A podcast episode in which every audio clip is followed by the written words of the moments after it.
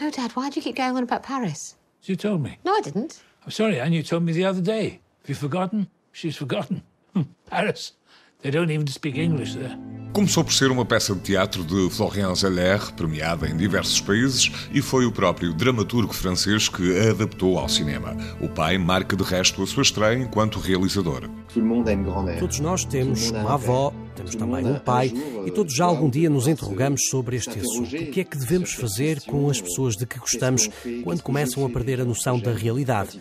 Não foi para contar a minha história, mas queria partilhar estas emoções.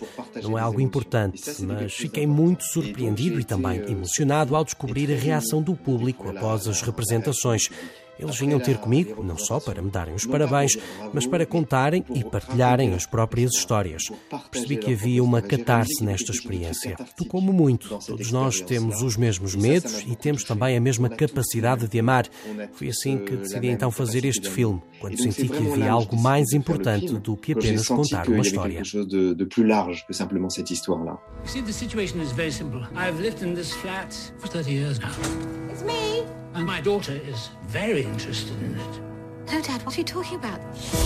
So she's moved in with this man she met. I'm here to help you. Tell me, do what? Everything is fine, Anne. Neste drama, a personagem central é Anthony, um homem de 81 anos que sempre foi independente, mas o envelhecimento, sanidade e perda de autonomia colocam em causa a sua forma de estar na vida.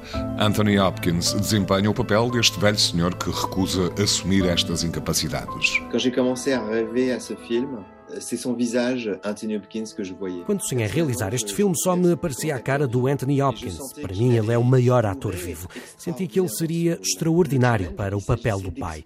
O desafio era explorar um novo território emocional, ousar avançar para um espaço de fragilidade e também de vulnerabilidade.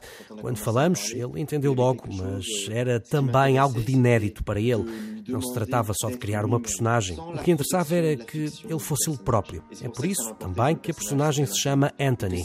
Apesar de ser ficção, queria que expressasse as próprias emoções, os medos, os seus próprios sentimentos de mortalidade. Foi um trabalho difícil. Penso que o Anthony foi incrivelmente corajoso porque teve de explorar esse espaço de dor e também de angústia, porque tem a idade que tem. Foi muito bonito para mim ver este homem conseguir chegar a este patamar. Et c'était très beau pour moi de voir cet homme euh, si courageusement aller à cet endroit. O filme de Florian Zeller foi nomeado em seis categorias para os Oscars, recebeu o de melhor argumento adaptado e Anthony Hopkins foi considerado o melhor ator principal. There's something funny going on.